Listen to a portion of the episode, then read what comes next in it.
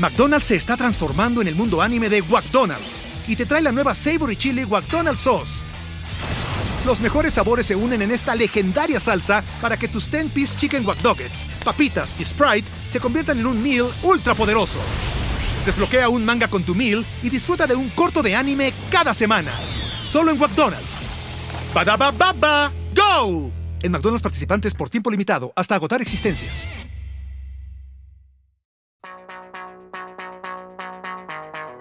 Esto es Temático, un podcast semanal con recomendaciones musicales a partir de un tema random. Aquí se encontrarán con la discusión más clavada y el análisis menos experto de cuatro tipos que creen que saben de lo que hablan. Y que además les van a hablar de sus canciones favoritas como si fueran lo mejor del mundo. Pero eso sí, después de escucharlos, la música no les volverá a sonar igual. Esto es Temático, comenzamos. Bienvenidos a Temático.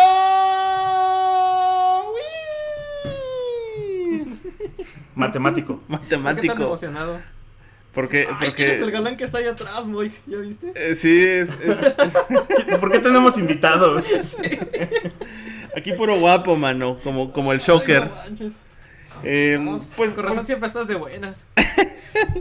bueno, pues, pues bienvenidos a Temático, queridos podescuchas, escuchas, space escuchas y este y demás escuchas a este bonito podcast que se transmite en vivo los miércoles a partir de las 10 de la noche más menos y, y que se escucha en todas las plataformas donde pueden escuchar podcast Spotify, Apple Podcast, Google Podcast y cualquier otra iVoox Podcast y cualquier cosa donde ustedes pueden escuchar un podcast, ahí nos van a encontrar ustedes. Y pues nada, un temático más en este en este miércoles que nos toca a cada uno de nosotros pasar como exposición al pizarrón de los maestros. Y este y, y fíjense que en su gustada sección hace mucho que no ponemos a los Beatles.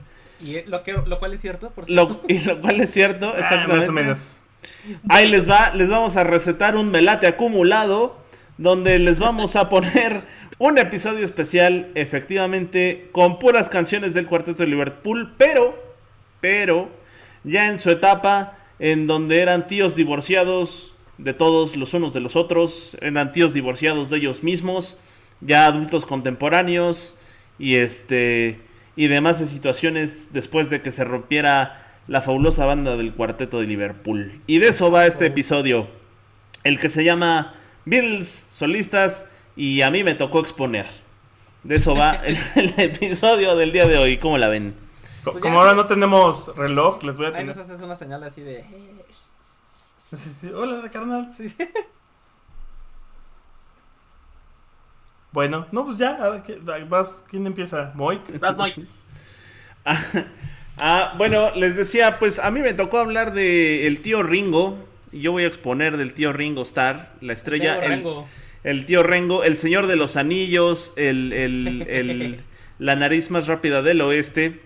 Y, fíjense, justo hablando de, Ringo, Ringo es, probablemente el, el Beatle menos valorado de todos por, pues, pues por cuestiones de que no fue el más famoso, no fue el más guapo, no fue el más virtuoso y fue el que menos de pedo la hizo en toda la historia, ¿no? Y- y curiosamente, pues se le tiene poco valorado, aunque sí tiene muy buenos trabajos. La carrera de Ringo se puede dividir en varias etapas después de que rompiera con los Beatles. Está su etapa inicial, luego está su etapa clásica, por así decirlo, que es en donde están la mayoría de sus grandes discos o de sus grandes canciones. Luego está una etapa bastante floja. Y luego eh, está la etapa de los All Star, del All Star Band. Y finalmente encontraríamos al, al Ringo adulto contemporáneo, ¿no? En cada una de las etapas hay cosas buenas, cosas malas y cosas simplemente flat. Pero en la etapa en donde eh, era el Ringo, el Señor de los Anillos, el, el- el cuate que, que era justamente conocido por todo el mundo porque se iba a chupar con todo el mundo y se iba a meter drogas con todo el mundo y hacía relaciones de cualquier tipo con todo el mundo. Encontra- encontramos, resulta, De Tocho. de Tocho Morocho, resulta que eh, una de las grandes aficiones, aparte de la música, es el cine. Siempre le gustó ser una estrella de cine. Y eh, cuando termina con los Bills, empieza a explorar Ah, sí. una, una faceta en donde incluso hasta también la hace de director de películas.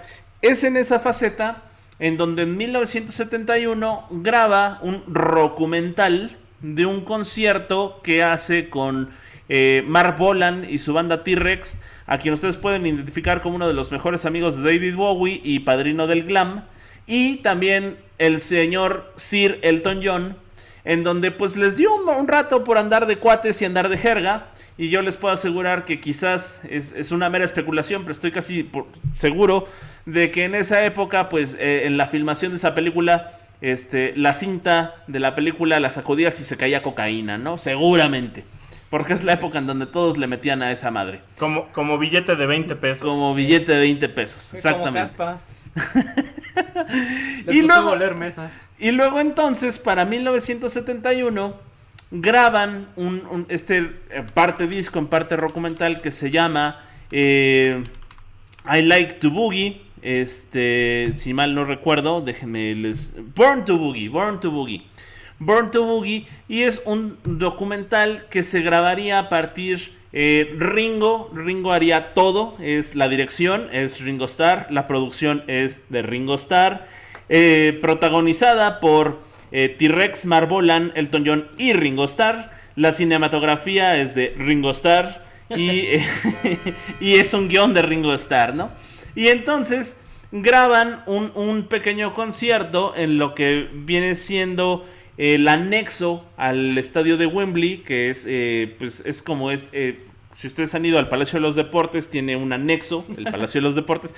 Es exactamente lo mismo, está el estadio de Wembley y tiene su anexo. Entonces, en el anexo hicieron un concierto en donde estuvieron tocando eh, T-Rex, Elton John y Ringo juntos. Y además se metieron al estudio a grabar un par de canciones juntos. El- el- el- la reunión, pues es una de esas anécdotas que pasan en la historia por, por tener a tantas luminarias juntas. Y pues queda ahí el registro de la película. De esta película, película disco, eh, que como soundtrack, cuando se edita, no tiene más allá de tres o cuatro canciones, vamos a tomar una canción que es original de T-Rex, que se llama eh, Burn to Boogie. Y eh, no es sí, vamos a poner no Burn to Boogie, vamos a poner Children of the Revolution, que es una canción original de T-Rex y de Mark Bolan, pero en esta versión semi en vivo, en donde en el piano está tocando Elton John y en la batería está tocando Ringo Starr. Y es una de esas rarezas eh, que se pueden encontrar a lo largo de toda la discografía, no solo de Ringo, sino de los otros tres Bills ya como solistas. Y vale mucho la pena porque eh, sienta mucho como el precedente de lo que en una etapa posterior llegaría a ser la All Star Band. Quizás no lo sabemos, pero quizás al reunirse y estar echando desmadre y tocando música y echándose sus alcoholes y metiéndose unas sustancias con sus cuates, pues no se le hizo difícil a Ringo decir, oye, pues si yo tengo todo esto y además puedo vivir de esto y generar dinero de esto y me la estoy pasando bien, ¿qué tal si tomo este concepto y me junto con otros, otros que anden por ahí rolando en el mundo igual que yo, después de que sus bandas se desintegran y hago algo? Siento un precedente de lo que fue la All Star Band después. Sin embargo, como canción solita, esta Children of the Revolution es una anécdota que vale mucho la pena contarse. Pues justo eso, porque eh, reúne a tres estrellas de los 70s con mucho potencial y queda la anécdota para la leyenda en donde se juntaron más que tres estrellas, tres cuates echar desmadre y se grabaron haciéndolo y además les quedó bonito. Y pues nada, de 1971, la canción Children of the Revolution de el álbum película Burn to Boogie con Marbolan, T-Rex, Elton John y Ringo Starr. Y con eso nos vamos con el Poi. Ahí ese Yes I Can Boogie, qué buena canción. Así. ¿Era esa, verdad? Ay, Can Boogie. Y, y Mark Bolan antes de que se fuera a estampar contra un árbol y, y ahí quedara. Chale. Sí. No, no, no conduzcan minis, amigos. No. O No no, de esa dejen que sus novias conozcan. Porque iba su novia manejando, ¿no? Y ella sí sobrevivió y él sí. No, e- él era el que manejaba, él fue el que se estampó y la que sobrevivió fue la novia. Sí, no sé por qué pensé que su novia era la que iba manejando, pero bueno, te creo. Estadísticamente es más probable que siempre sobreviva el conductor de un accidente. Ujú. Sí. Vas, Boy. Eh, voy. Bueno, solo quiero complementar que de niño siempre me perturbó mucho el anillo gigante de Ringo que sale en la película de Cal. y todo el desmadre que se hacía por quererle quitar el anillo. El anillo. Estaba. Era un poquito perturbado. Y bueno, para este temático, este temático realmente no lo armé yo. Chicos, Consulté a me voy a meter cosas por los ojos, no me, no me copien. Bueno, consulté a mi bitlólogo de cabecera, o sea, mi padre. Porque pues, él es bien fan y el gusto por los Beatles. Mira, Víctor le está metiendo los, los ácidos en los ojos. Se están Marihuanas metiendo por los ojos, los ojos, Marihuanas ajá. por los ojos. Se va a poner bien psicodélico, mano. Sí, ¿eh? Bueno, pues Eh, el gusto de los Beatles lo heredé de mi padre y justo ahí le pregunté por consejo para este programa y me sugirió tres canciones de Josh Harrison, que es el, el Beatle que me toca Me exponer. pone muy sentimental, güey. Hablando de. George Harrison nos pone sentimental, sí.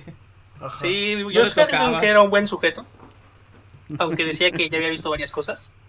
Nació el 25 de febrero de 1943 y murió el 29 de febrero del 2001. Ya ni me digas. Sí, ¿eh? Es cuando Matita tenía 14 años. Al chile me iba a poner bien orate si no ponías esta canción. Ajá. Ay, cálmate. ¿Por qué escogí a Harrison? Porque Harrison eh, compuso While My Guitar Gently Sweeps y esa canción me encanta un montón. Aparte toca bien bonito la guitarra. También está la historia que yo creo que ya todo el mundo conoce y hemos hablado más de una vez de su esposa apuñalando a un, a un ladrón que se metió a su casa. Su esposa mexicana además.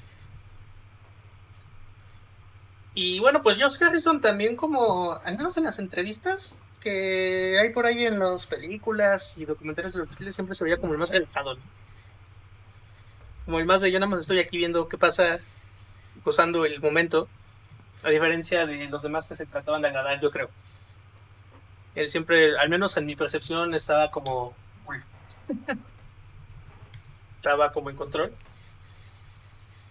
Y este. Y bueno, y la canción que vamos a poner es una canción que la verdad. Pues sí es la más. Una de las más clichés, la número uno que está en Spotify de reproducciones de Harrison.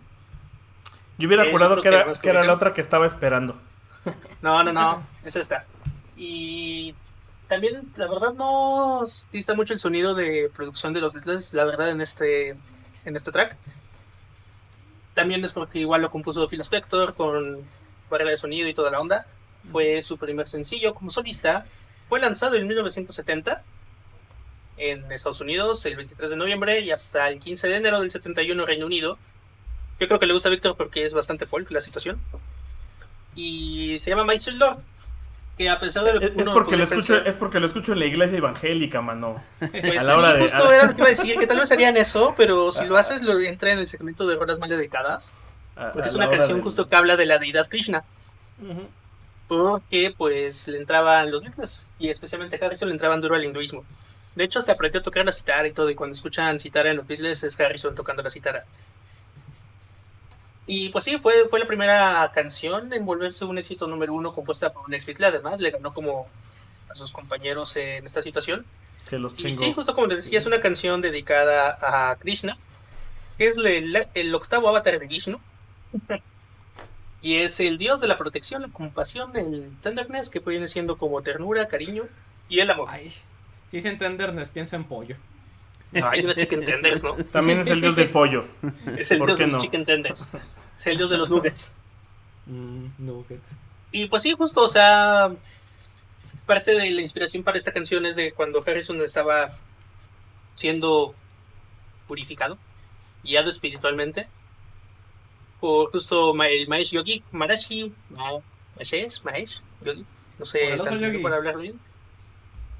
Y justo era el gurú que tenían los Beatles, ¿no? Y que iban a tomar ácidos y a escucharlo hablar y iluminarse. También estaba por ahí Mia Farrow, lo cual también hace interesante la situación. Y bueno, fue una canción que fue un éxito hasta y, y estaba bastante bien, pero luego los demandaron por plagio. Porque resulta que se parece mucho a una canción de The Chiffons que se llama Kiss of Fire, que salió en el 63 y que también fue el número uno de ventas en Estados Unidos. Y pues se llegó a un acuerdo, o sea, la corte declaró que Harrison había hecho plagio de manera involuntaria. Se tuvo que llegar a un acuerdo y pues parte un poquito del enojo de Harrison de esta situación, donde él aseguraba que no había plagio, pero pues, sí se parecen las canciones que puede pasar. O sea, también realmente el Como el Bésame Mucho y ya habíamos hablado de eso, ¿no? Y otra canción también de ellos. Sí, pero y, y es que igual, o sea, musicalmente hablando y teoría musical, sobre todo clásica, pues hay, es un universo finito, ¿no? O sea, sí hay muchas combinaciones, pero las melodías y las reglas a las que estamos acostumbrados es un universo muy grande, pero finito, entonces puede haber varias coincidencias. Y esta es una de ellas. Lo, lo- lo que lo- Harrison- lo- irónico que pasó después es que George Harrison pasó- pagó la demanda y Ajá. tiempo después, tú lo vas a decir, dilo, adelante, mano. No, no, no, dilo, dilo, dilo. Y tiempo después, George Harrison terminó comprando el sello discográfico de las Chiffons y entonces Ándale. toda esa misma lana le regresó, le regresó como buen karma al buen Se George. la pasó de un bolso a otro. Se la Ah, pasó de un bolso a bolso. a otro. otro. Sí, lo que es el karma, mano. Pero antes de hacer eso, se enojó tanto que compuso otro rolón que sacó después para bajar de los charts a My Sweet Lord. O sea, como, ah, como que la demandaron y eso, pues ahora voy a hacer otra canción para que de Lord ya no sea el número uno. Y pues ya no se venda tanto y tenga y tengamos menos problemas con eso porque nadie me dice que robo canciones. Y pues ya, es lo que hizo. Es una gran canción, está bastante bonita, bastante cotorra, bastante agradable, escúchenla. Y pues nada, es la primera recomendación que me mandó mi señor padre para este, para este podcast. Dicho eso, nos vamos con nuestro siguiente expositor. El siguiente que nos tocó en nuestro trabajo en equipo, señor profesor, es mi compañero Matita. Hola. ¿No hiciste la tarea, verdad, cabrón? La cartulina. Ya, ya, ya, profe. Saludos al señor José Luis Espinosa. Respeto. Senior. Ajá. Senior. Senior. Bueno, eh, hola, soy Mata y me tocó exponer a Paul McCartney, la clonada hablando de clones, lol. Y pues, eh, si James Paul McCartney nació en Liverpool el 18 de junio de 1942, nació en el hospital Walton en Liverpool, donde su madre Mar- María Patricia, o María Patricia, eh, era enfermera, su papá James McCartney no estuvo presente durante su nacimiento porque trabajaba como bombero voluntario durante la batalla de Inglaterra en la Segunda Guerra Mundial y por eso se perdió el nacimiento de, de Pablito. Eh, y también eh, su papá era trompetista y pianista en su propia banda llamada James Max Ja- Jazz Band. Porque, pues, como era James, le decían Jim.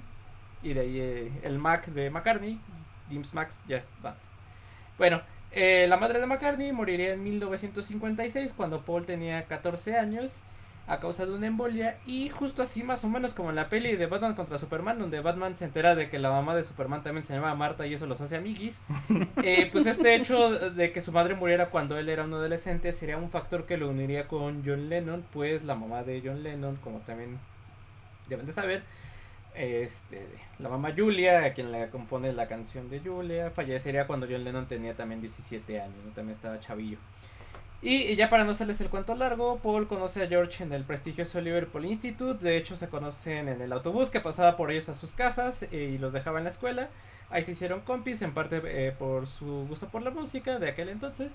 Y después en 1957 conocerían a Lennon y su banda de aquel entonces, que eran los Quarrymen, eh, durante un festejo de, de una iglesia local.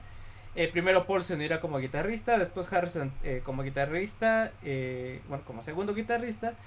Y con eh, Stu Sutcliffe en el bajo y Pete Best en la batería. Y estos serían como los Proto Beatles, ¿no? Que pasaron por varios cambios de nombres, entre ellos The Civil Beatles. Y después nada más se que dejarían como los Beatles, ¿no? Y ya todo el resto es historia. Y todo esto lo tuve que sacar de Wikipedia porque pegué la biografía en la cartulina sin haber copiado antes la información. Bien. Sacaste de la monografía de los Beatles. Sí, justo. Y ¿se acuerdan que venían unas más grandes que justo era para eso? Para que Ah, las el retrato, ¿no? De la Sí. biografía de Yo, yo aplicaba la de que compraba la estampita y le sacaba la fotocopia amplificada. Ándale. Ya, ¿eh? Con las Ah, no. amiguitas.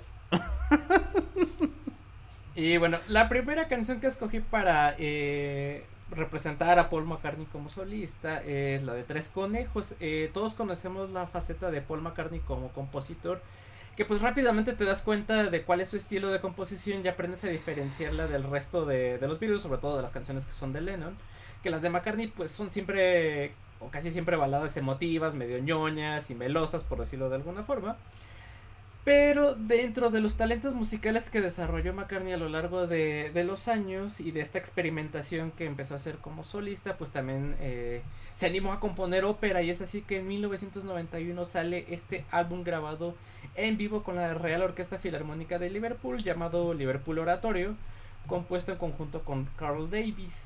¿Qué, eh, ¿Qué es Liverpool Oratorio? Pues es este primer acercamiento de McCartney a la música clásica y que sirvió para conmemorar el 150 aniversario de la Real Orquesta Filarmónica de Liverpool. Eh, la ópera está dividida en ocho movimientos separados y la historia relata la, la vida del propio McCartney vista de- a través de un alter ego de un personaje principal llamado Shanti que al igual que McCartney nació en Liverpool en 1942 y que fue eh, educado en la creencia de que nacer en el sitio que naces acarrea ciertas responsabilidades. Algo así como que lo que le diría José José a Spider-Man más o menos. Algo así por el estilo. Y este fragmento de Los Tres Conejos de la ópera pertenece al segundo movimiento donde el protagonista, eh, que es este personaje llamado Shanti, y sus compañeros de clase les enseñan, les dan clases de español con esta canción. Que eh, resulta que también esta canción la aprendió el propio McCartney en sus clases de español cuando de niño, cuando iba al instituto, bueno, cuando iba al colegio. Y que siempre, siempre, siempre que se pase, presenta en un país de habla hispana, eh, México obviamente siendo uno de ellos, recuerda esta canción y siempre la canta, siempre canta este, este cachito. Eh, de hecho, también me acuerdo, que- no me acu- digo, seguro sí la cantó en el, cuando estuvo en el Azteca, digo en el Azteca, en el, ¿cómo se llama este lugar? En el Zócalo. En el Zócalo. No me acuerdo de esa, pero el que sí me acuerdo porque sí estuve en ese de concierto fue en el del Estadio Azteca. De que sí, ah, sí, tres conejos y todos. uh. Y bueno, a pesar de que la reacción comercial del disco eh, de ópera fue buena por parte del público y estuvo dentro de los discos más vendidos de música clásica, la crítica especializada de, de ese género, o sea, no tanto de música popular, sino de música clásica, pues como que no le gustó el disco, se le hizo súper simplón y sin chiste.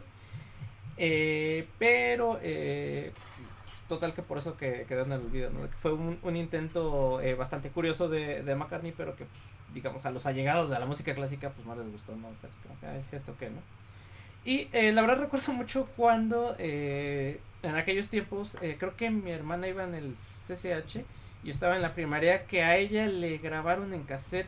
No recuerdo si todo el oratorio, eh, pero sí al menos esta pieza en la que va anterior, no les, no les pude poner, porque pues, solo es una playlist y solo podemos con una de dos canciones, una canción, perdón. Pero antes de esta está como la explicación donde les está diciendo la maestra de, bueno, vamos a aprender español, que no sé qué, bla, bla, bla, ¿no? Pero bueno, todo ese, ese eh, fragmento venía en el disco que le grabaron eh, a mi hermana y la ponía cada rato y me decía, ah, sí, esta la compuso Paul McCartney basada en sus clases de español en la infancia y así fue como conocí este, esta canción, ¿no? Y eh, bueno, ahorita les hablé un poquito de la biografía de, de Paul McCartney, eh, pero eh, por, por esas razones que ahorita no les voy a dar eh, de estos de estos datos curiosos, pero en los siguientes eventos sí les voy a dar algunos datos curiosos sobre la vida de, de Paul McCartney y demás. Y eh, dicho lo cual, vámonos con un coverazo con el señor productor. Ah, sí, eso fue como un sí, sí, ya la chingada. Me Eh, da- me da risa cómo empieza a bailar Víctor así. pues sí, como de dedito, ¿sabes? Este. Fíjense que yo pensé en esta canción la última vez que me enamoré, que fue pues algo así como la semana pasada. Tuviste ese pastelillo en la vitrina. Sí, digámosle pastelillo, para no meternos en problemas legales. Eh, el punto es que esta canción, que de hecho ya habíamos puesto en seguro en alguno de los románticos, eh, estoy seguro que Moik la puso en uno de los temáticos románticos. No, creo que fue en el de cuando Cyrex nos borró el anterior reel y tuvimos. ah, que- canciones para... Sí, es cierto. Que- Sí, el de reboot. el de reboot, exacto. por un momento iba a decir el de soquete, pero no, es el de reboot. Eh, y estamos hablando de Just Like Starting Over. eh, Uf. Creo que de- dentro de sus rolas más famosas, eh, de las más conocidas y de las más lindas, esta canción es un sencillo que se publicó el 9 de octubre de 1980, justo para empatar con el cumpleaños número 40 de John Lennon y seguramente el cumpleaños número 15 del Moik, o sea, siento que ya andaba por ahí por la secundaria cotorreándosela. De, de hecho, si ves eh, eh, la foto, bueno. Sale Moik atrás, ¿no? Forrest Gump. Ay, güey. Eh, y pues bueno, eh, esta, como les decía, es eh, sencillo del álbum Double Fantasy, uno de los álbumes más conocidos, el del beso, eh, con la traidora esa. Luego me voy a reivindicar respecto a ese comentario. Eh, y como les decía, el 8 de octubre del 2010, que es una fecha en la que Lennon cumpliría 70 años, se estrenó en iTunes una remasterización de este álbum con un track gratuito que es un remix justo de esta rola. Entonces, la versión que voy a poner hoy, porque justo decidí poner dos covers y original, eh, es una versión de un disco que se llama Instant Karma de Amnesty International Campaign to Save Darfur, que es un álbum que incluye reversiones de las canciones de Lennon en voz de bandas y cantantes como Aerosmith, los Black Eyed Peas, Avril Lavigne, Green Day. eh, de hecho, eh, Avril Lavigne canta Imagine y también la canta eh, John Legend, no iba a decir John Legend. Es este... Ay, olvidé el nombre de este tipo, Jack Johnson. Eh, y bueno, en este caso, la canción que esta de Just Like Starting Over es en la versión de los Flaming Lips, de los cuales justo hablamos la semana pasada. Y, justo, y por eso se me hizo cagado que la semana pasada dijéramos, eh, creo que nunca hemos hablado de esta banda y nunca los hemos puesto. Y fue como de, ah, jeje, jeje, jeje. Mira, ahora back to back. Y pues solo para recordar, el 8 de diciembre de 1980, justo dos meses después de que saliera pública esta canción, eh, pues John Lennon sería asesinado por Mark David Chapman afuera del edificio Dakota.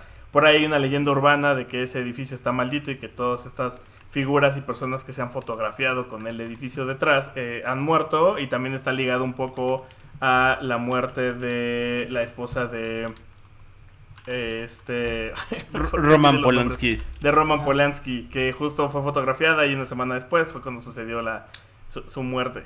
Eh, y por ahí hay una película justo con Jared Leto, eh, interpretando a Mark David Chapman, que se llama Chapter 27, eh, donde narran como esta visión de cómo estaba, pues sí estaba malito el, el vato.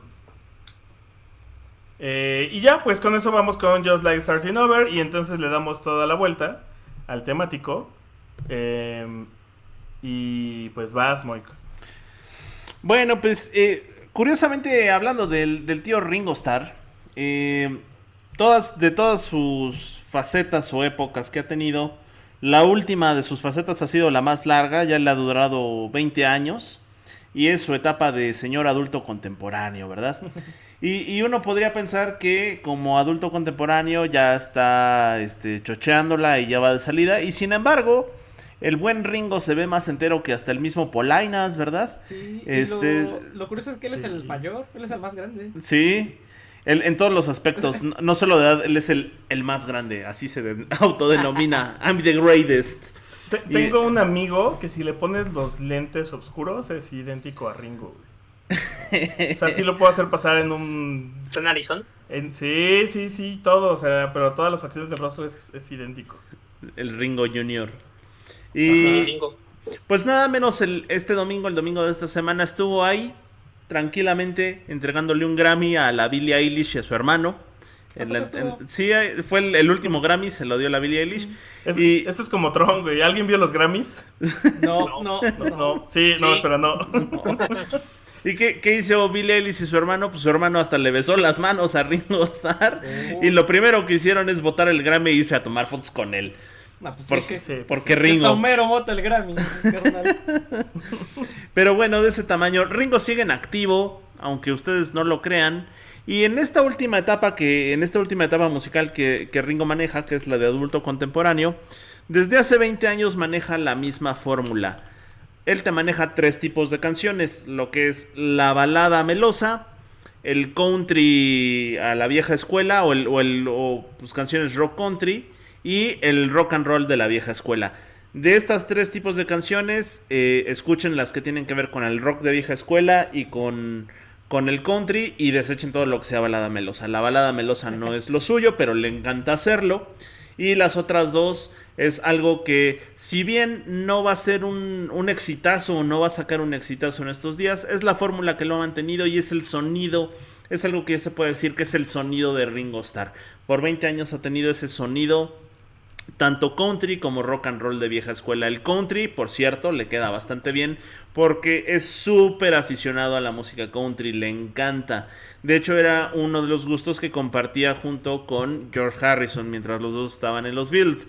Y el rock en la vieja escuela también le queda bastante bien, pero eh, a pesar de que son canciones súper buenas, pues no nos van a entregar nada sorprendente. Más bien es para gente que ya sabe a lo que le entra y porque le gusta Ringo, va y entra y le gustan esas canciones. Son canciones de rock and roll, con arreglos de metales, eh, trompeta, saxofón y demás, coros medio gospel a veces y percusiones que adornan las canciones. Eso no significa que sean malas canciones, simplemente que es material exclusivo para gente a la que le gusta Ringo. No hay más que dar.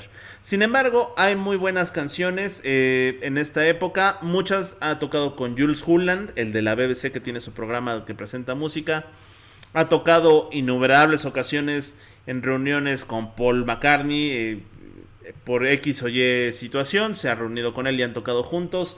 Ha tocado con N cantidad de sus amigos famosísimos y ese es uno justo, eh, ese es justo una de las muestras que se van a poner ahorita como canción porque la canción que sacó nada menos de su año, de eh, su disco del año pasado que se llama What's My Name, se la escribió Colin Hay Colin Hay, que es famoso por ser el vocalista y compositor principal de los Men at Work y que también es uno de sus super cuates de Ringo de toda la vida y que ha estado en las últimas, me parece que ha estado también ya rato con la All Star Band de Ringo Starr. Cada que salen de gira va el, el Colin Hay a darse una vuelta. De hecho, la, vez que vinieron aquí a México, por primera vez como All Star Band, el Colin Hay venía y se rifó las de Men and Work y pues estuvo chido, ¿no? La neta, de, concierto de, de tío Chaborruco. Y bueno, pues le escribió una canción al, Ringo que es este What's, What's My Name y está bastante decente, bastante decente. Se podría pensar que Ringo estaba de salida o que ya no hace nada bueno, pero todavía tiene, todavía tiene sus cosillas y esta, es, esta canción es prueba de que, eh, pues sí, o sea, mala calidad no hay que al contrario, todavía hay, hay para dónde. Incluso este se podría pensar que está un poquito mejor que el último disco de Paul McCartney. Paul McCartney es un tipazo, pero el último disco estuvo un poquito flojo, ¿no? Se le quiere porque es la tía, la tía Paul. Y Justo era lo que te este iba a comentar, que el contrario de McCartney, de Ringo sigue haciendo buenos discos. sí, entonces estamos haciendo el bucket list. Mi, mi, mi, caballo ganador es el, el, Ringo. Yo creo que sí les va a dar la vuelta a todos, incluso hasta yo Ono en una de esas. Y este, pues nada, les digo que yo lo vi el domingo ahí en los Grammys y este hasta se había platicamos. fila, que platicamos después del evento. ¿Te acuerdas que salí en la foto de Lennon, güey? sí, qué buen fotobomb. Pues se insertó cabello, se insertó cabello y se pintó la barba, o sea, está rejuvenecido, ¿eh? En una de esas hasta, hasta, se cambió sangre. Y, y, y, y, y como lo pudieran imaginar, fíjense, Paul McCartney es este señor así solemne al que uno se le podría acercar a pedirle consejo y él te va a contar una historia muy bonita y todo. Y Ringo Starr es casi casi lo mismo, pero aguas porque él sí te anda ahí bajando a la novia, ¿no? Así sin querer. él, sí es como. Eh, Paul McCartney es como este papá así, así todo solemne. Y, y, Ringo sí es el tío este que llegas a las 3 de la mañana de la peda y te lo encuentras fumando en la escalera. ¿Qué pedo, mijo? ¿Ya llegaste? Así ha de ser el Ringo, seguramente. Justo eso pensé que diría. y pues ya, justo de su último disco del 2020, eh, que se llama What's My Name, la canción What's My Name de Ringo Starr. Y pues ya, con eso pasamos a lo que sigue. Vamos con el Pai. El Pai. Bueno, justo en. Los opuestos de edades de los Beatles, el más joven, Harrison, entró a la banda a los 14 años. Sí, estaba bien mocoso. Sí. Sí, eh, pues justo Lennon tenía 17, él tenía 14. Harrison empezó a gustar el rock por ahí de los 12 o 13 años, decía, y su primera guitarra la compró a los 14, no, a los 13. Y bueno, a los 14 ya sabía algunas. No, no es cierto, compró la guitarra a los 14 y igual a los 14 entró a la banda. A mucha asistencia de McCartney además, porque justo Lennon decía que era, que era muy joven. Estaba muy mocoso poco. La primera canción que se aprendió fue de música ligera, seguramente. O Lamento Boliviano. o La Planta. la Planta. Puede ser. Pero el punto es de que lo aceptaron a la banda. Después de que sorprendió a, a Lennon con sus habilidades en la guitarra. Y justo fue. Es. Creo, bueno, el único miembro que cambiaron fue al baterista. Pero es de los primeros tres. ¿Y qué pasó? Justo este, como les decía, entró en eso y después de que salió de la banda, hizo una banda de estudio con Ringo, con Billy Preston y Eric Clapton. Que básicamente fue como nada más se deshizo de. Cambió a, a Lennon y a McCartney por Clapton y ya. Porque el, tecladista era el, el tecladista de los Beatles también. Y justo de ahí salió este disco donde viene la canción que pusimos la- anteriormente, My Sweet Love. El disco es, se llama All Things Must Pass. Es un álbum triple. O sea, venían pues tres viniles con dos lados cada uno, entonces sí, es un discazo largo.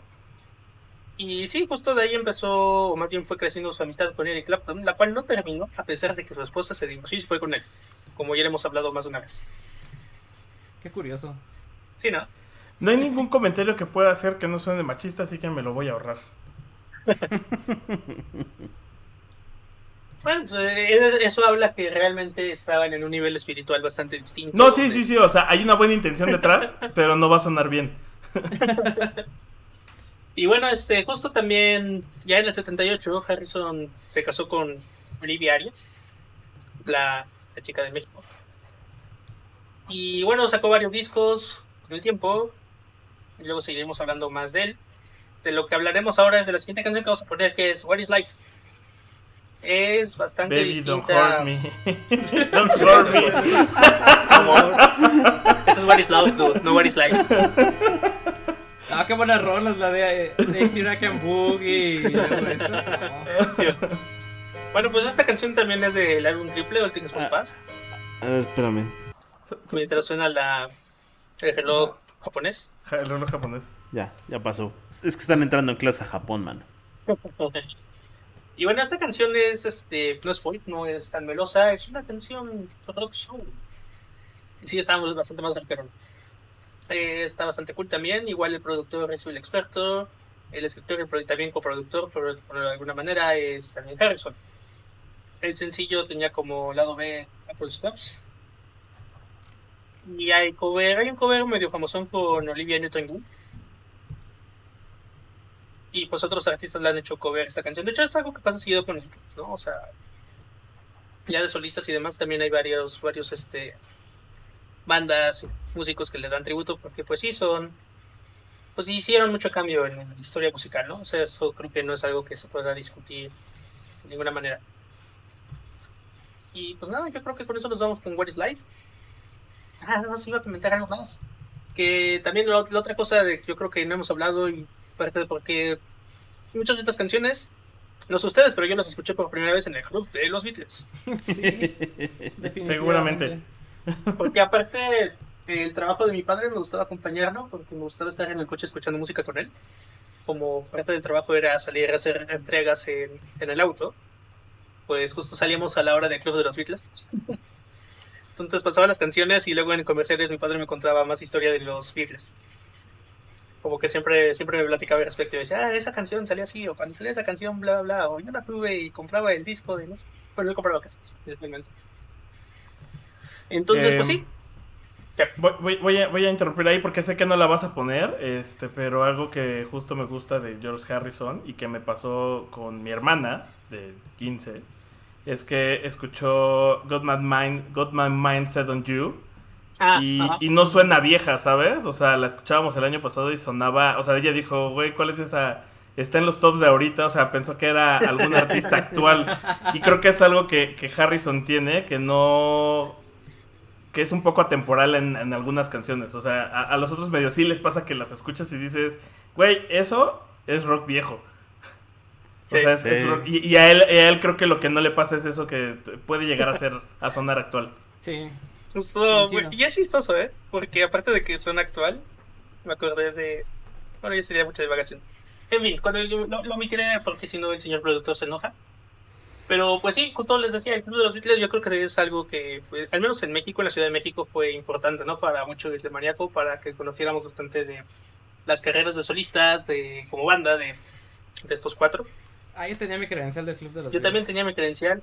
Mi, mi padre sacaba, nos sacó credenciales a mí y a mi hermano para tener más oportunidades de ganarse los premios. Porque pues ¿Ah, que sí, las credenciales que terminen en número 7. Se han ganado no sé qué. Yo era reportero de Bisbirige, ¿cómo la ven? Ah, yo también. Pero aparte lo que me daba risa es que los conductores del Club de los Beatles eran, son unos ñoñazos, pero Ah, sí. ñoñazos. Ñoñazos con ganas, parecían Ned Flanders de los Beatles. Creo que, Pues- creo que uno de los momentos más friki de los Beatles de mi, de mi papá eh, era justo cuando se quejaba de cambio de conductor. Decía, es que ese no sabe tanto, es que ese no me gusta cómo cuenta esto. y bla, bla". ya sabes, ya tenía hasta como sus...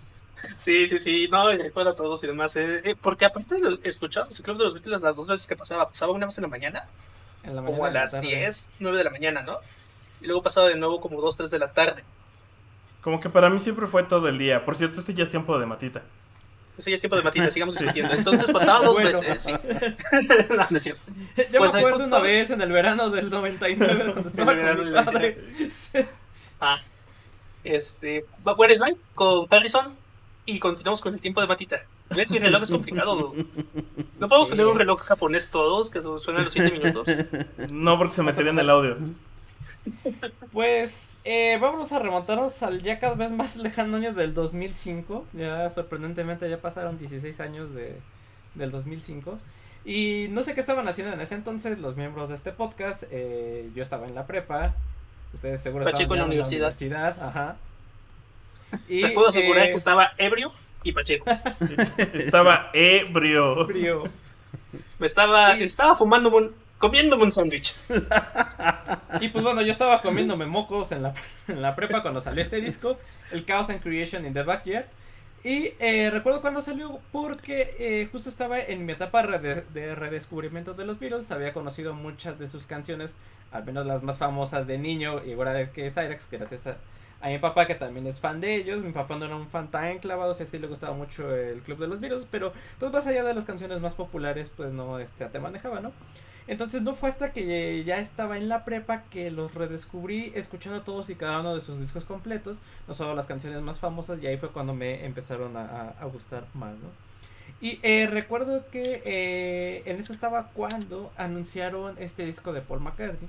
Resulta que es de los pocos discos en los que McCartney no estaba involucrado en la producción, sino que esto corre a cargo de Nigel Goodrich, que Sí. es el sexto miembro de Radiohead, bueno, quien es conocido como el sexto miembro de Radiohead, eh, que es este productor que bueno, trabaja muy de cerca con, eh, con ellos y que también le ha producido a Travis, a Roger Waters, a Beck, a YouTube, a Natalie Imbruglia, o como se diga, a, y a R.E.M. y entre otros.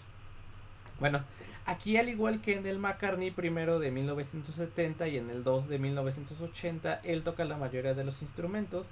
Eh, Pablito cuenta que eh, lejos de que Nigel Goodrich le diera un trato especial, eh, sí, por ser quien era, que al contrario que le, que le exigió mucho, pero que a la vez McCartney reconoce que eso lo hizo sacar lo mejor de sí.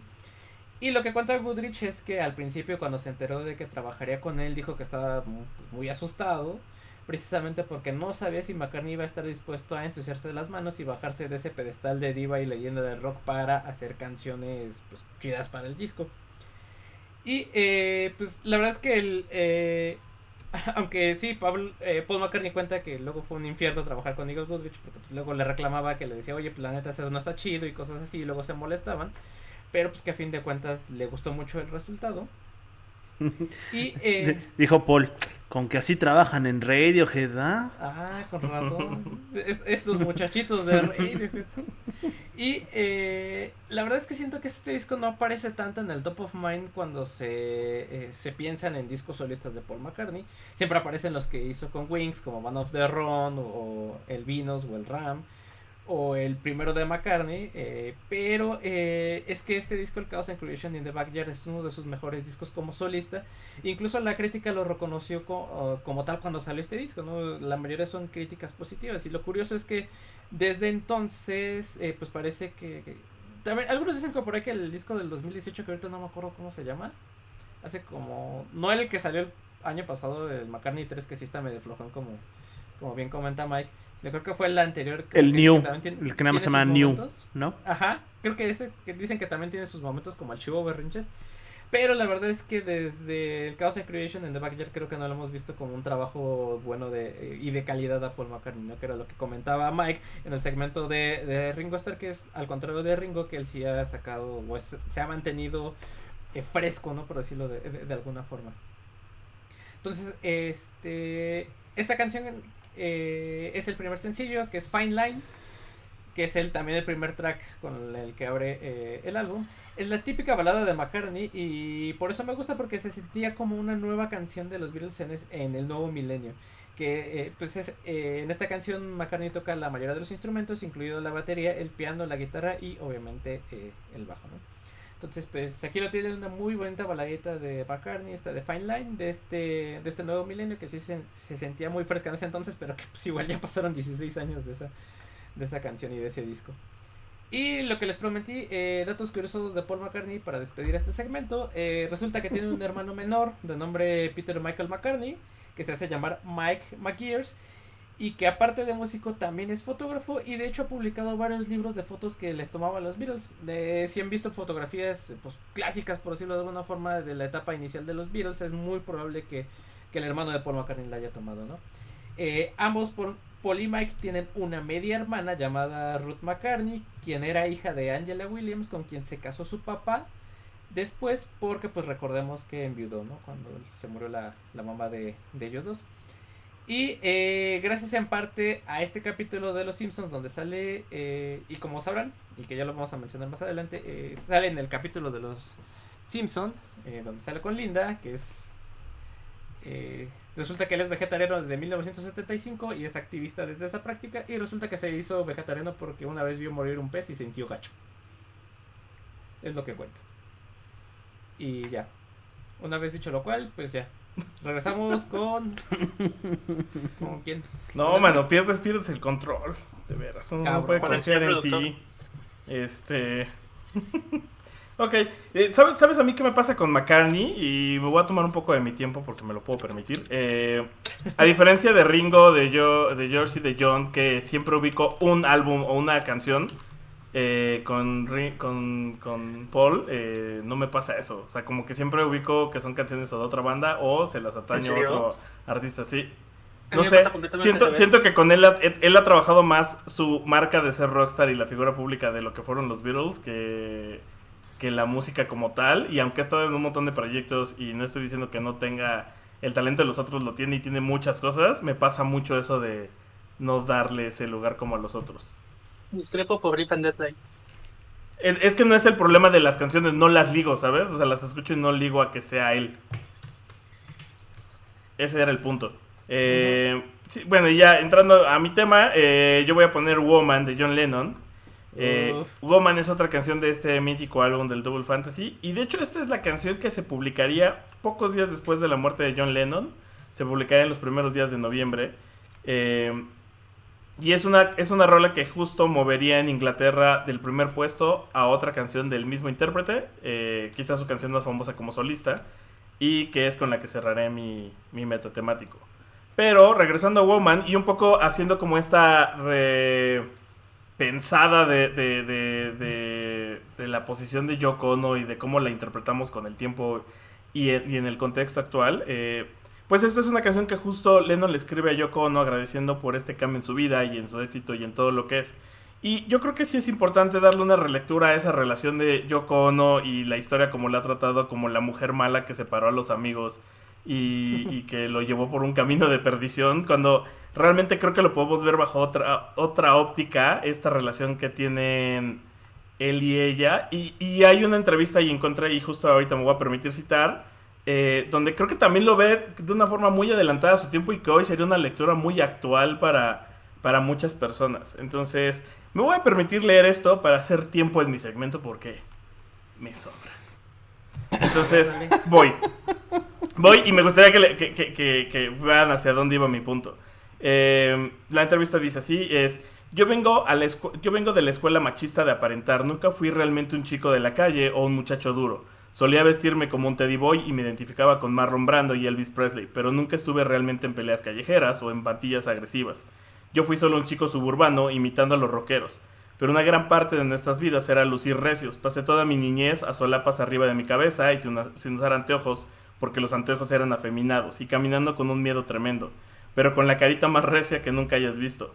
Me metí en problemas solo por formar, por la forma en que me veía, quería ser duro como James Dean todo el tiempo, Y me costó mucha lucha para parar de hacer eso. Sigo haciéndolo cuando estoy inseguro por algo y aún así sigo cayendo en esa postura de chico de la calle. Pero debo recordar que nunca lo fui.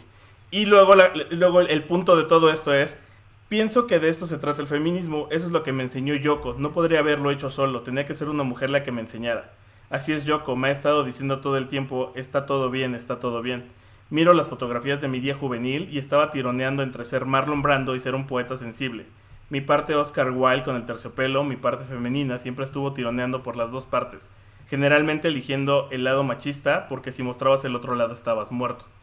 Entonces creo que justo Woman es esa, esa relectura de, de cómo ella lo lleva a entender esa parte, de- o sea, lo que le agradece realmente no es estar en su vida por estar en su vida y ser su pareja sentimental, sino darle a entender este lado de lo que ahora en esta época actual hablamos como eh, pues nuevas masculinidades, ¿no? Y que en ese tiempo de, ni de broma se trataba realmente. Entonces creo que por eso es importante eh, eh, revisar esta relación entre Yoko y John y, y que al de fondo Woman se trata de darle las gracias por, por dejarlo ver de esa manera.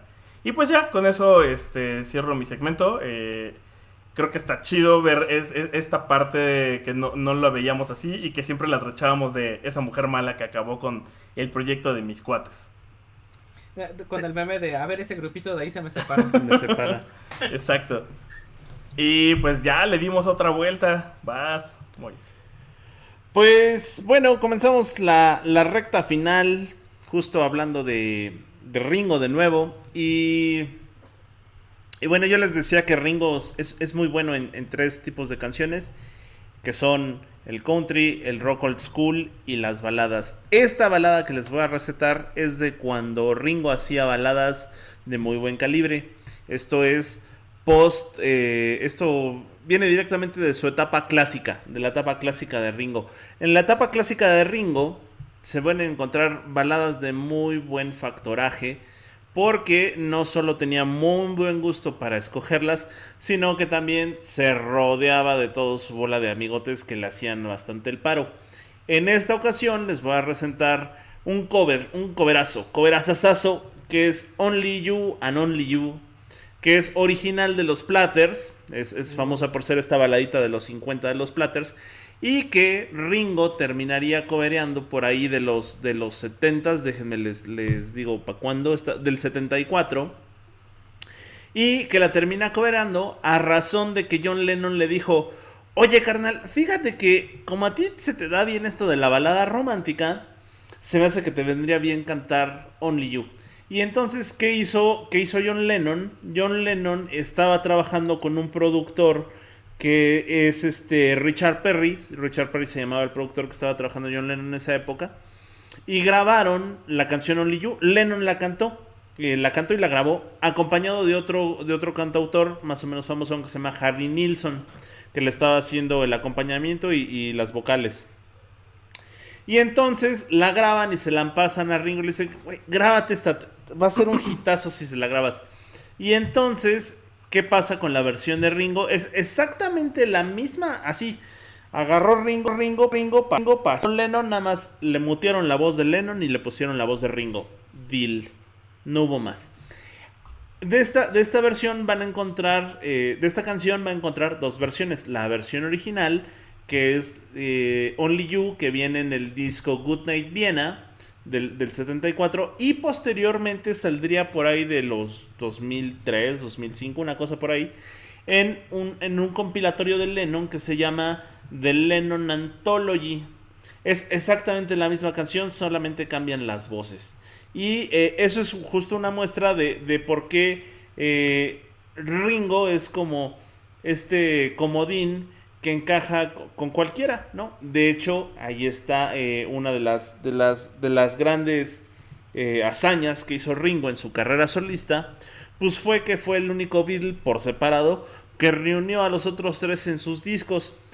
Prueba de ello está aquel legendario disco que se llama Ringo, que es el tercer disco, en donde todos están tocando con él sin que se peleen, ¿no? Y entonces eh, hay canciones que le compone McCartney y está McCartney y Linda tocando con él. Hay canciones donde George Harrison se las compone y están cantando con él. Y Lennon le compone canciones y las está tocando con él. Además de que se rodea de otros de sus cuates.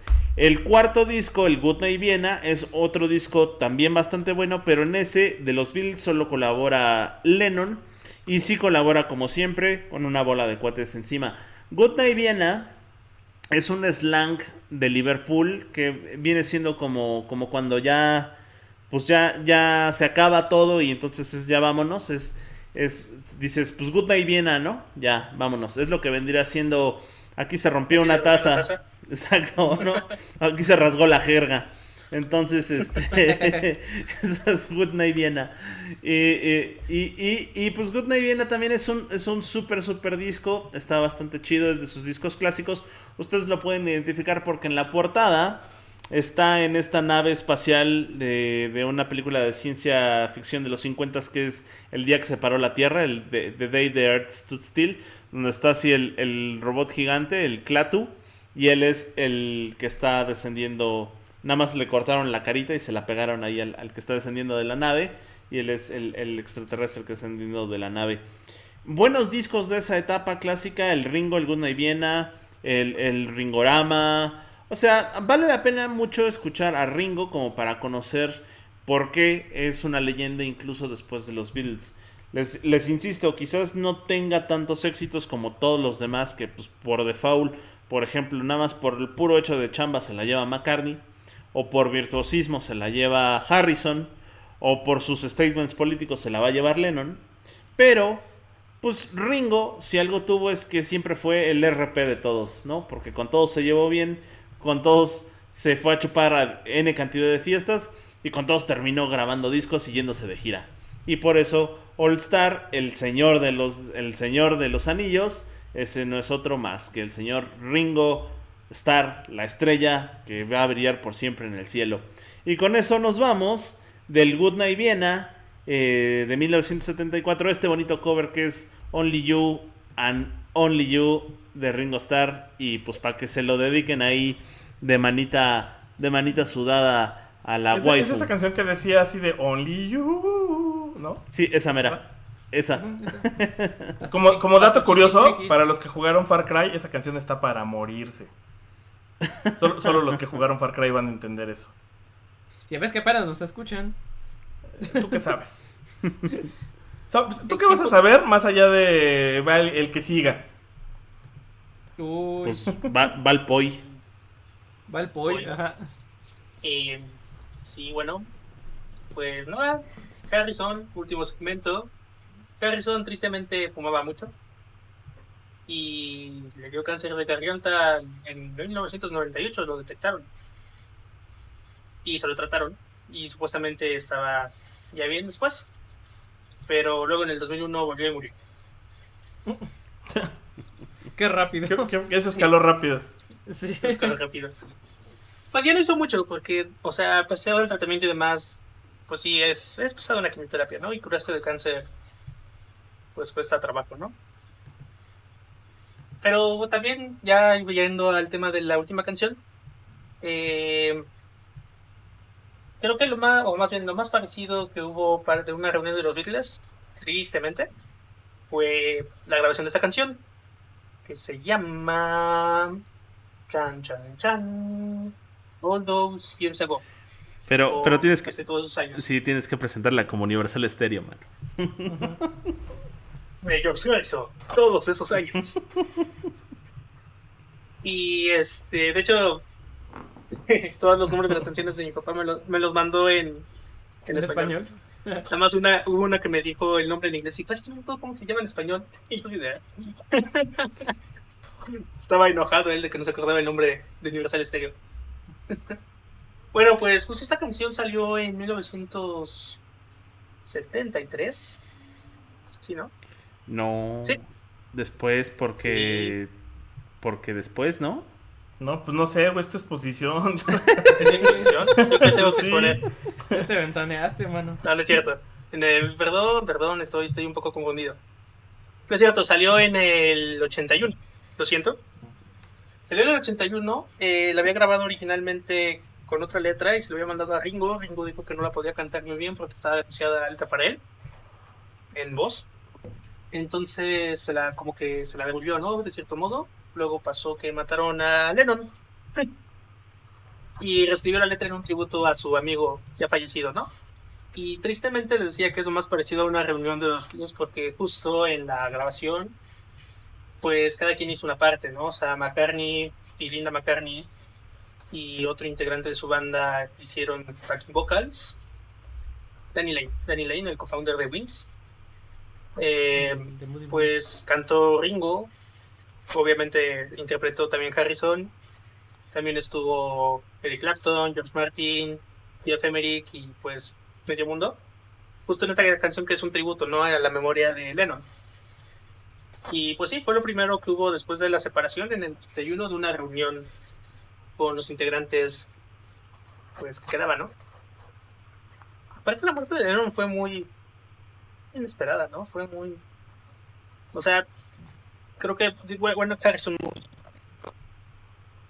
los Sí, otros dos ahí siguen. sí son de esos sucesos que Ajá. son del libro. Sí, sí, es como, ¿what? Y fue, fue medio choqueante, ¿no? Entonces justo fue, fue esta grabación y fue la primera vez que estuvieron, de cierto modo, casi todos juntos. Después de I'm Mind, que fue la última canción que grabaron con los Beatles. Fue el último track que salió. I'm Mind, que aparte es un rolón. Y pues ya. Y también terminando, pues sí, cada que escucho Beatles, cada que hablamos de ellos, no puedo más que pensar en mi padre, porque sí, de verdad, eh, pues de ahí viene todo esto. Justo de mis, de- también de mis memorias favoritas de niño, era robarme sus LPs de los Beatles y ponerme los audífonos, tenía unos audífonos también, y ponerme a escuchar música, y cada que llegaba y me sorprendía con eso, era como, ya te dije que no estás agarrando mis discos, ¿y ve? Cámara, jefe. Pues tenía como seis años. Eh, con, con justa razón debía decirme que no lo hiciera. y pues nada, con eso, con eso cierro mi participación. Con el buen sujeto George Harrison. Sale, no, sale más en los Beatles, en los Simpsons, ¿no? Sí, de- Eh. salen los, todos salen menos Lennon. Se estaría cabrón. Sí. Pero por ejemplo, creo que McCartney sale dos veces. No sé, Porque no, creo que sale en una temporada de las recientes. Sí. Ay, sí, no sé. También sale Ah. Lennon en la recién. O sea, sí sale un. Un Lennon ahí, pues. Ajá. Este. Y Ringo, Ringo también sale técnicamente dos veces porque está el episodio donde pinta Marx. Bueno, más bien Ringo, los cuadros de Marx de Ringo salen varias veces en los Simpsons. Y Qué agradable de sujeto. lleno en los de Halloween y demás, sí. Por ejemplo, sale en el episodio de Hugo, del hermano gemelo de Bart. Van al ático y en el ático hay una Ah, sí. pintura de Marx de Ringo ahí botada. Eh, Lo que me agrada es que las nuevas generaciones al menos están conociendo a George Harrison por ese meme de los Simpsons de qué agradable. Qué sujeto". Qué agradable sujeto. A mí me encanta el ay no, ay no, ay no, ay no. ¿Dónde conseguiste ese panqué? No puede ser. ¿Dónde consigues eso? Es pastelillo. Ay, sí, qué sí. padre. Y bueno, pues nada, los piles. Continuamos con Matita. Matita. Pues bueno, ya para terminar con, eh, con la clonada y este sujeto que no sabemos si es el impostor o el de de veras. eh, pues para cerrar mi participación en este podcast y este pequeño... Te- Tengo mis dudas, mano, porque justo, justo iba a mencionar que precisamente lo que te decía, que es como muy marca. Eh, Across the Universe, obviamente, el protagonista es un revival de, de McCartney joven. Y velo y está idéntico a McCartney de joven. O sea, sí se puede conseguir un actor, güey. Sí, puedo, sí te Sí. puedo afirmar que seguramente sí lo cambiaron. Eh, Eso nadie lo, lo niega, pero eh, pues, sí, es, es uno de los mitos más grandes y las leyendas urbanas más longevas de, en la historia de la música popular y, de- y del rock, que si Paul McCartney eh, fue suplantado por un doble porque murió en un accidente automovilístico. Pero, eh, pues, lo que, él, lo que él dice es que sigue vivo y nunca ha muerto, ¿no? Entonces, pues, quién sabe. Y, eh, pues, vamos, justo también otra curiosidad es que, eh, pues sí, Ringo puede ser el más grande de los Beatles, pero McCartney era el más alto. Ah. Te voy a Y mutear. vámonos. bueno, con eso termino su participación. Muchas gracias. Eh, saque vámonos con un rolón de Paul McCartney con Maybe I'm Amazed, que como pusieron aquí en las notas del showreel, es un rolón. Tal vez para muchos la mejor canción que haya compuesto McCartney en su carrera como solista. No sé si la mejor, pero al menos sí de las más famosas y de las más Y reconocidas. fíjate que yo al principio pensaba que era Elton John. Ya, ¿Cómo crees? Sí. Sí suena un poquito Elton John. Ahí, ahí- ahí Y, se nota eh, cuando sí quería a su esposa, mano. Era lo que te iba a decir. Esta canción viene en el disco McCartney de 1970, que es su primer disco como solista. Y si las últimas canciones de Lennon con los Beatles y como solistas estaban influenciadas por su música, por su musa desnalgada que fuera Yoko Ono, como ya nos decía Víctor, las canciones de McCartney estaban inspiradas por su musa que era linda, que como decía Mike se nota que ahí sí la quería. Y eh, justo McCartney cuenta que esta canción ella le ayudó a componerla en 1969, justo después de que los Beatles se separaron. Y por eso es que esta canción es considerada como una de las mejores baladas de amor que McCartney haya escrito. Como dato curioso de esta canción, si se escucha al revés, se escucha la receta de una rica de sopa de verduras, según los Simpson. Eh, la canción al final de este eh, famoso capítulo donde Lisa se hace vegetariana y aparece eh, Paul y, y Linda. Eh, la canción suena al final de, de este episodio eh, y de hecho durante los créditos finales en la versión del DVD eh, tiene un mensaje, sí tiene un mensaje subliminal que si se pone al revés dice, por cierto, estoy vivo y eh, haciendo referencia justo a esta leyenda urbana de que estábamos hablando de que Paul McCartney fue reemplazado por un doble. Y eh, además de da la receta de una sí da la receta de una sopa de verduras.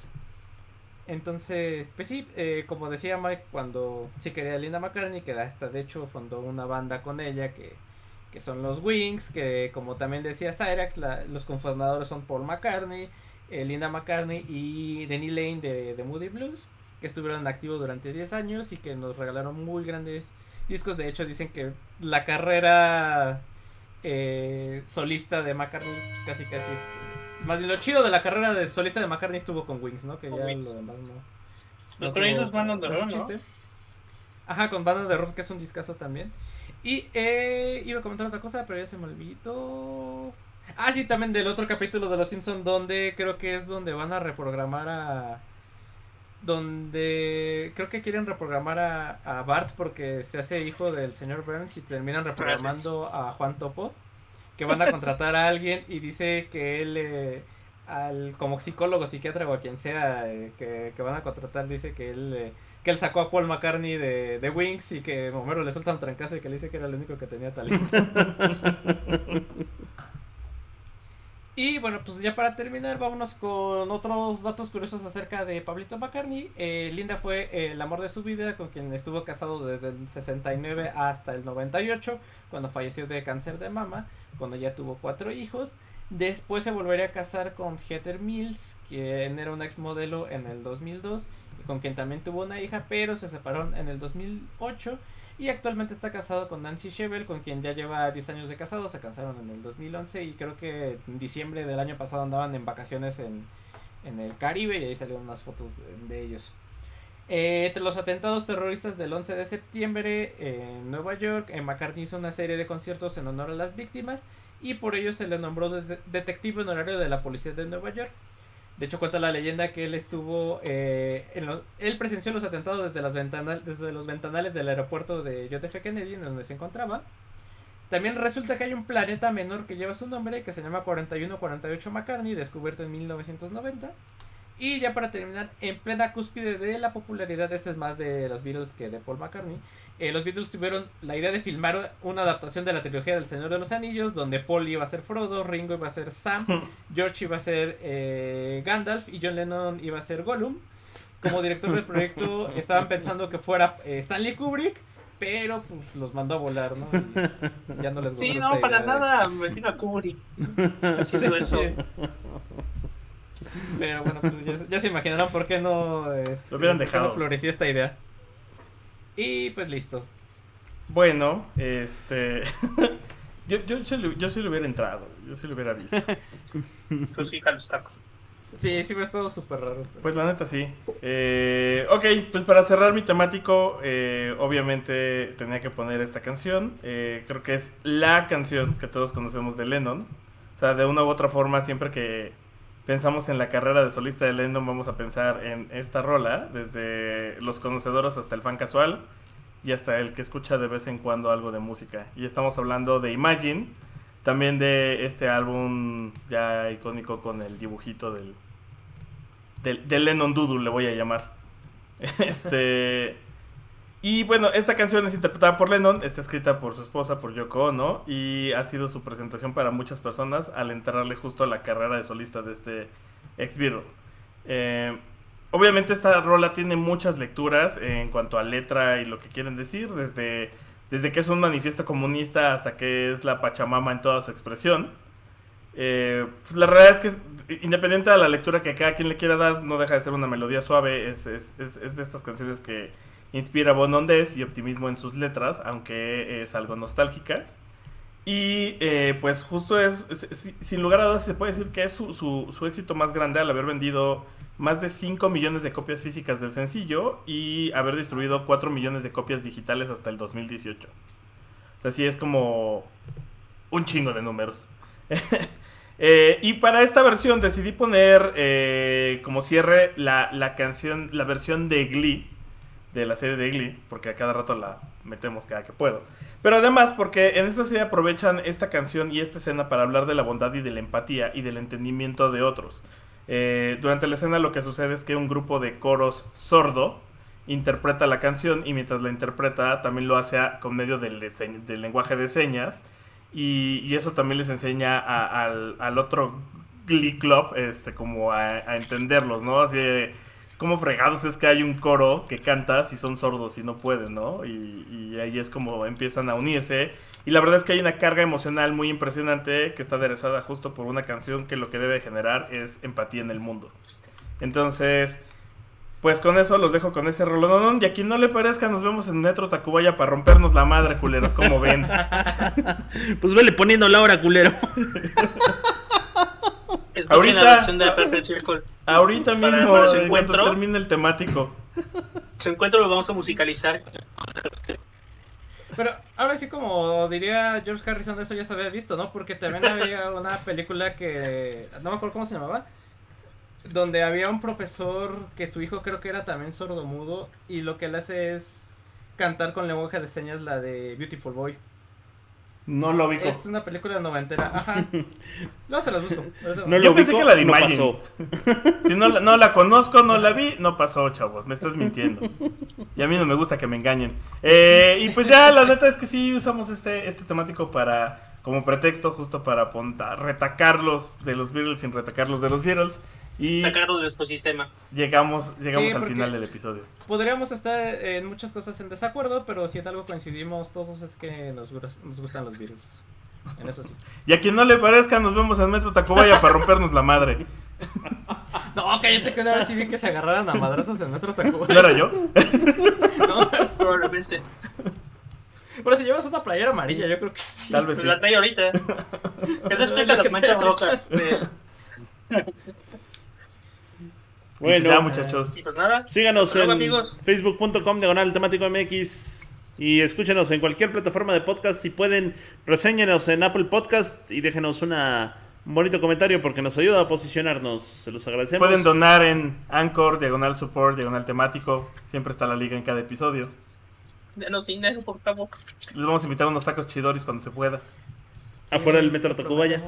Afuera del Metro Tacubaya. Me, me rompo la madre con alguien. O de mínimo las gorditas de Miscuac, yo creo. Piensa, Es piensa, como que, los a- videojuegos. piensa que afuera de Metro Tacubaya tacos podría ser el borrego viudo. Aparte es como videojuegos. Después de que peleas con alguien, si ganas, pues tienes un poco de dinero y con eso pagamos tacos. Ajá. Es que nuestro otro negocio alterno son peleas de vagabundos, pero no vamos a hablar de eso aquí. Eh, muchas gracias por escucharnos. Nos escuchamos la siguiente semana. Eh, bye. Misma hora, mismo canal. Good day, Diana. Bye. Bye. Esto es una producción de La Hora Bizarra. Don't you love an extra $100 in your pocket? Have a TurboTax expert file your taxes for you by March 31st to get $100 back instantly. Because no matter what moves you made last year, TurboTax makes them count. That means getting $100 back and 100% accurate taxes only from Intuit TurboTax. Must file by 331. Credit only applicable to federal filing fees with TurboTax full service. Offer can be modified or terminated at any time.